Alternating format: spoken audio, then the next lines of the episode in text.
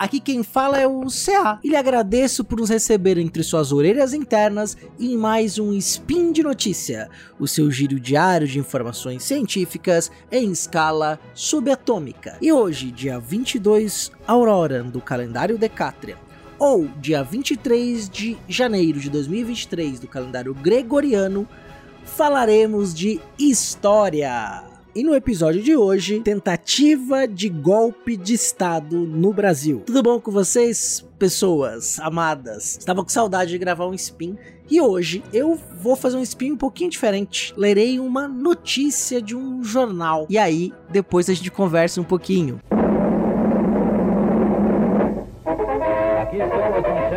Todo mundo e as mais importantes notícias locais. O seu repórter Esso lhe é oferecido pela Esso Brasileiro de Petróleo e pelo seu revendedor Esso. Correio da Manhã, Rio de Janeiro, quinta-feira, 12 de maio de 1938. Na madrugada de ontem, irrompeu um movimento revolucionário, dominado pelo governo dentro de poucas horas. Os rebeldes chegaram a ocupar o Ministério da Marinha, onde se travou violenta luta. Atacado o Palácio Guanabara, onde o próprio presidente e toda a sua família tomaram parte na reação. São numerosos os mortos e feridos, ignorando-se, porém, a cifra exata. Atacada a residência do general Góes Monteiro, cerca de mil prisioneiros já passaram pela polícia. Copiosa munição apreendida. Durante a sublevação, alguns amarantes estiveram presos no Ministério da Marinha em poder dos rebelados o assalto ao Guanabara e a reação. Um dos objetivos principais do movimento da madrugada de ontem era, em primeiro lugar, a posse do Palácio Guanabara, que teria como consequência o atentado pessoal contra o senhor Getúlio Vargas e sua família. Os assaltantes lograram facilmente penetrar nos jardins da residência presidencial, graças à conivência do oficial do Corpo de Fuzileiros que comandava a guarda do palácio, Tenente Nascimento, cujo paradeiro não foi identificado. Esse oficial preparou tudo para o pleno sucesso dos seus companheiros de credo. O portão da casa da guarda, que era fechado por um forte cadeado, havia ficado apenas encostado, sujeito a ser aberto com um empurrão simples. O cadeado fora tirado e guardado pelo tenente, de maneira que os assaltantes não tiveram a mínima dificuldade em transpor o lugar. Dois fuzileiros que tentaram reagir contra os criminosos foram postos fora de combate pelo seu comandante. Uma vez dentro da casa da guarda, os integralistas, que estavam quase todos envergando o fardamento da marinha, tomaram as armas ali existentes, distribuíram-se pelos diferentes setores nas cercanias do Guanabara e ocuparam também parte do Morro da Graça, que fica por trás do Palácio Presidencial. Feito isso, entraram em ação direta contra a residência do chefe da nação, que passou a ser alvejada por dois lados com verdadeira fúria. Do lado de fora, do lado de fora do palácio, na rua Guanabara, a multidão, apesar da hora avançada, começou a se aglomerar, cheia de curiosidade, atraída pelos sucessivos disparos das armas automáticas. Os assaltantes contavam fazer um serviço rápido e, por isso, não se preocuparam em guarnecer a rua, tendo apenas mudado as sentinelas. Muitos dos que ali estavam juraram que já tinham sido disparados vários tiros de canhões. A fantasia começou a povoar aqueles cérebros excitados pelo inesperado dos acontecimentos e era de ver, então, como o exagero os dominava. Os minutos, porém, iam se passando e o tiroteio dentro do jardim continuava cada vez mais forte, sem vestígios de qualquer interferência que surgisse do lado da rua, para dentro do teatro dos acontecimentos. A reação contra os atacantes. Quando os integralistas, senhores já da casa da guarda e com os seus postos de combate todos ocupados, investiram diretamente contra o palácio, encontraram então o inesperado de uma reação que os deixou tontos. O capitão-tenente da Armada, Isaac Cunha, da Casa Militar do Presidente, e o investigador Manuel Pinto da Silva, munido cada qual de uma metralhadora, responderam os ataques dos assaltantes com sucessivas rajadas. A que era manejada pelo capitão-tenente Isaac Cunha, um oficial destemido e calmo, não tardou, porém, a enguiçar. Mas, já então, o número dos defensores do palácio tinha sido aumentado. O próprio senhor Getúlio Vargas, do andar superior, fazia fogo contra os revoltosos. Os que baixo manejavam as armas sentiam-se assim encorajados pela bravura do presidente e, ainda mais, pela coragem com que a sua filha, a senhora Alzira Vargas, arrastando-se pelo chão para se livrar das balas, auxiliava seu pai na reação contra os assaltantes. Os integralistas eram, talvez, 60, todos bem armados e municiados a lutar contra os cinco ou seis que os enfrentavam sem dúvida até com alguma inferioridade de arma, mas com bravura dos que defendem o poder constituído e até o próprio lar. Esses cinco ou seis combatentes, entre os quais, como dissemos, estava o próprio presidente, mantiveram a distância aos assaltantes, até que, mais tarde, com a chegada do reforço, foram eles, afinal, dominados. Pedido de reforço foi o comandante Isaac Cunha que se entendeu com o ministro da Guerra, pedindo o necessário reforço para a defesa do palácio. E foi ele, ainda, quem informou ao ministro do melhor local por onde a tropa poderia entrar a fim de expulsar os revoltosos. O reforço foi comandado pelo coronel Oswaldo Cordeiro de Faria, interventor federal no Rio Grande do Sul, ora, nesta capital, e pelo major Nelson de Mello. O ministro da Guerra entrou também no jardim do palácio em companhia daquele oficial. A entrada de ambos com a tropa de reforço deu-se pelo lado do Fluminense, que os assaltantes não tinham guarnecido. Pouco depois, atacado por os dois lados, os masroqueiros se davam por vencidos, morrendo muitos deles e outros conseguindo fugir pelos matas do morro do Mundo Novo. O tenente Queiroz, comandante da Polícia Especial, de, desde pouco depois de duas horas da manhã, acompanhado de um choque daquela milícia, patrulhou as cercanias do palácio, tendo sido muito eficiente a sua ação na limpeza do morro que fica no fundo da Guanabara. Uma bala atingiu a biblioteca do presidente. Uma bala de fuzil dos revoltosos atingiu a janela do gabinete do presidente da República, passando pela cadeira onde ele costumava sentar-se para despachar papéis e, atingindo, um pouco além, alguns livros de sua biblioteca, entre os quais foram por ela atravessados Revolução Constitucionalista, O Fogo Invisível e etc. No momento em que a bala ali penetrou, encontrava-se sentada na cadeira, já aludida a esposa do senhor Walter Sarmanho, que, por um verdadeiro milagre, escapou ilesa. A doutora Alzira Vargas disse-nos com espírito que aquela era a bala do seu pai, acrescentando que a dela era outra. Como expressamos o desejo de conhecer a bala, que ele considerava como lhe tendo sido destinada, a doutora Zira, Alzira Vargas prontamente nos satisfez. Estava observando o movimento dos integralistas através do vidro da janela, que fica no topo da escada do palácio, quando notou que alguém, que alguém lá de baixo lhe apontava a arma. Nesse instante, baixou-se com rapidez, ouvindo incontentil o estampido da arma e vendo a bala penetrar na vidraça justo no lugar de onde apreciava os acontecimentos. Evidentemente, concluiu, aquela era a sua bala. O tenente comandante da guarda fora avisado. Ignorando a conivência do tenente Nascimento, comandante da guarda do palácio, com os marroqueiros, o comandante Isaac Cunha, antes de meia-noite, foi à casa da guarda e preveniu aquele oficial que estivesse atento e de sobreaviso. O tenente fingiu que nada sabia e respondeu que sim, que ficaria com toda atenção. As tropas de reforço. As tropas de reforço comandadas pelo coronel Oswaldo Cordeiro de Faria e pelo major Nelson de Mello eram constituídas de elementos da Polícia Militar e do Forte da Vigia, os que comandaram o assalto. Ao que fomos informados, comandava o assalto ao Guanabara o ex-capitão Rui Presser Belo e o ex-tenente Fronier, ambos vestidos com a farda da marinha. O segundo teria conseguido fugir em companhia do tenente da guarda, ao passo que o primeiro teria sido morto. A hora em que foi iniciado o movimento. Como dissemos linhas acima, os assaltantes, disfarçados em fuzileiros navais, puderam penetrar no parque do Palácio Guanabara pelo portão de ferro de frente à casa do corpo da guarda. Portão que fora de propósito deixado aberto pelo próprio oficial que comandava a guarda. Uma vez no parque da residência presidencial e tudo preparado, os integralistas iniciaram um ataque ao palácio. Passavam precisamente 20 minutos de uma hora da madrugada. Já o presidente da república se aprestava a recolher-se ao leito. O que teria passado no corpo da guarda? Possível não é ainda no momento, por falta de informes precisos, reconstruir o que se passou no corpo da guarda quando ali penetraram os assaltantes.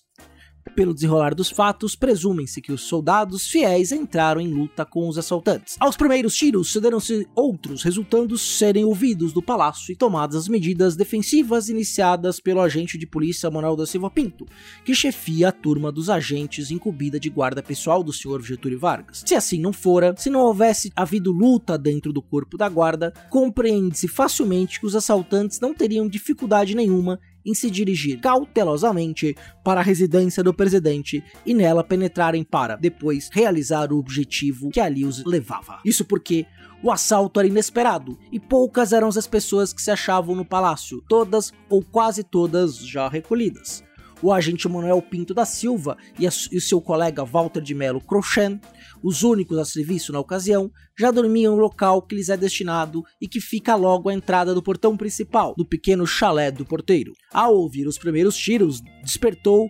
assustado o agente Pinto, que acordou o seu companheiro e, se apercebendo de que algo de anormal se passava, correu para fora armando-se de uma metralhadora. O agente Pinto postou-se no saguão junto à escada de acesso ao palácio e, assestando a metralhadora para o corpo da guarda, manejou-a com perfeição, enfrentando os assaltantes. Depois de duas rajadas de balas, vozes os fizeram ouvir pedido que não atirasse, porque eram amigos que ali estavam. A metralhadora do agente Pinto deixou de atirar e ele, com cuidado, encaminhou-se para o lado, como para o local de onde tinham vindo as vozes, a fim de verificar se, de fato, não estariam atirando contra pessoas fiéis ao governo.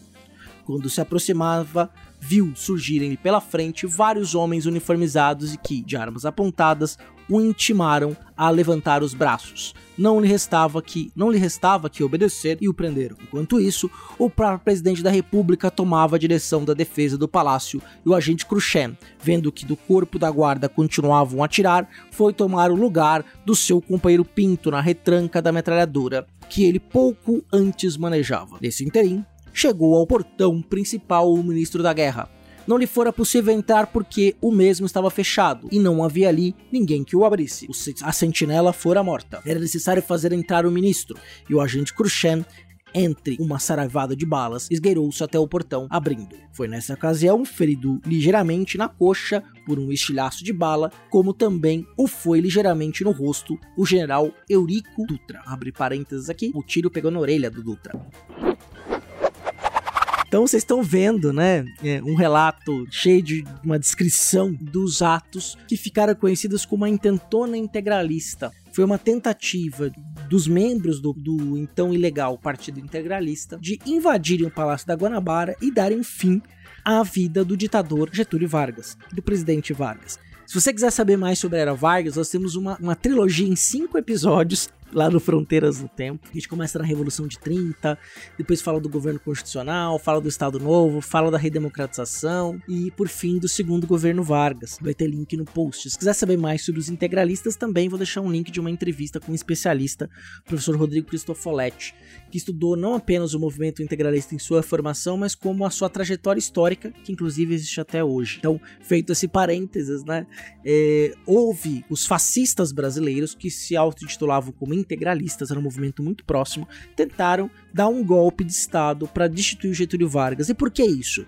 É, recapitulando bem rapidamente, em 1930 um golpe de Estado, Vargas assume o poder, acusaram fraude eleitoral, é, dizendo que o seu vice tinha sido assassinado, e ele toma o poder. Em 34, depois de pressões internas, especialmente dos paulistas, de outros grupos políticos, é, é promulgada uma Constituição. Getúlio Vargas fica como presidente constitucional de 34 a 37.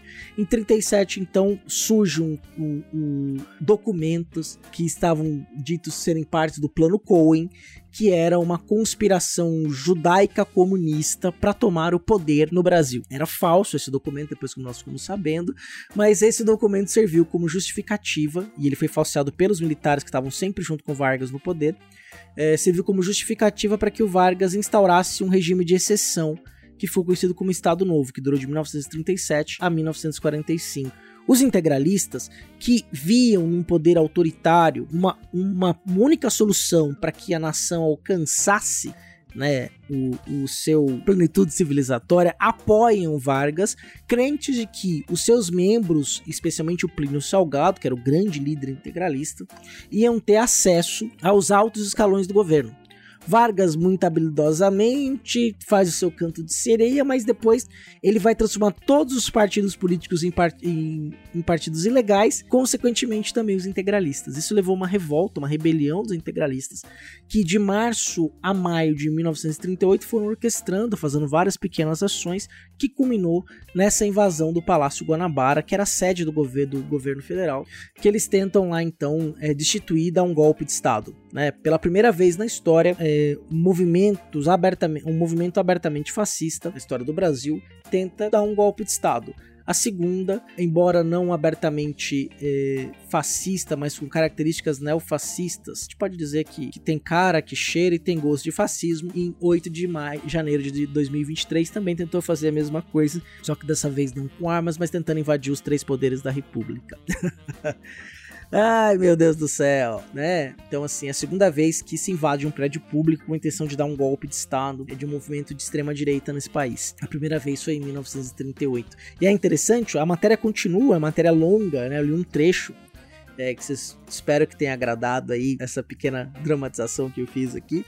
É, no dia seguinte, o Vargas sai a pé pelas ruas, né? Tem toda uma. É, uma uma apoteose, vocês devem ter percebido que há uma exaltação do Vargas, lembrando que a partir de 1937 há um, um forte sistema de censura sobre a imprensa. Né? E muito do que era publicado passava pelo DIP. Então essa narrativa que, que eu li para vocês é uma narrativa que teve do, do Departamento de Imprensa e Propaganda, que é um órgão do governo brasileiro, que passa a tomar conta da comunicação oficial do Estado brasileiro para a população. Não é à toa que o mito do Vargas se fortalece muito nesse momento. Então, só para vocês aí terem uma. Eh, eu achei muito interessante fazer esse paralelo, trazendo aí o Correio da Manhã, que era um jornal importantíssimo no Rio de Janeiro, de grande circulação, grande consumo. Muito provavelmente uma pessoa que estava desatenta pela manhã do dia 12 de maio. Eh, ouviu algum garoto gritando extra, extra e lendo o título da manchete que eu li para vocês aí inicialmente, que é o movimento ontem rompeu o movimento revolucionário, né? E depois tem a cabeça da matéria, e tem uma foto bacanérrima na capa do jornal com Vargas, né? Vou deixar o link é, para essa edição para vocês poderem consultar e lerem os outros dobramentos. Tem até um, um comentário inicial sobre o que, que foi o integralismo. Né, uma posição muito forte né, é, de tudo que aconteceu. E interessante observar também que houve ali conivência né, de setores militares para que os integralistas tentassem é, por êxito a sua ação. Né. Então, Espero que você tenha gostado, que tenha sido um momento aí reflexivo para nós. E se você gostou desse spin, é, saiba que a gente só consegue fazer podcast de ciência, falar de ciência todos os dias graças ao seu apoio ao patronato do SciCast, seja no Patreon, no PicPay ou no Padrim. Então, se você tiver condições, se você ainda não nos apoia, que tem condições de nos apoiar, sabe que você será muito bem-vindo. Se você já nos apoia, os meus mais sinceros agradecimentos. Lembrando que é, alguns links vão estar no post da notícia, dos podcasts que eu acabei de mencionar. E eu espero pelo seu comentário é, no post desse episódio. Desculpa a adoração. Felipe, um beijo no seu coração, meu querido.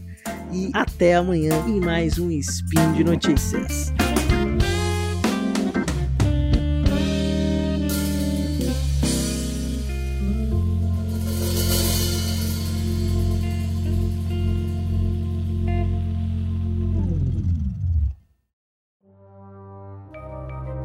Este programa foi produzido por Mentes Deviantes. deviante.com.br.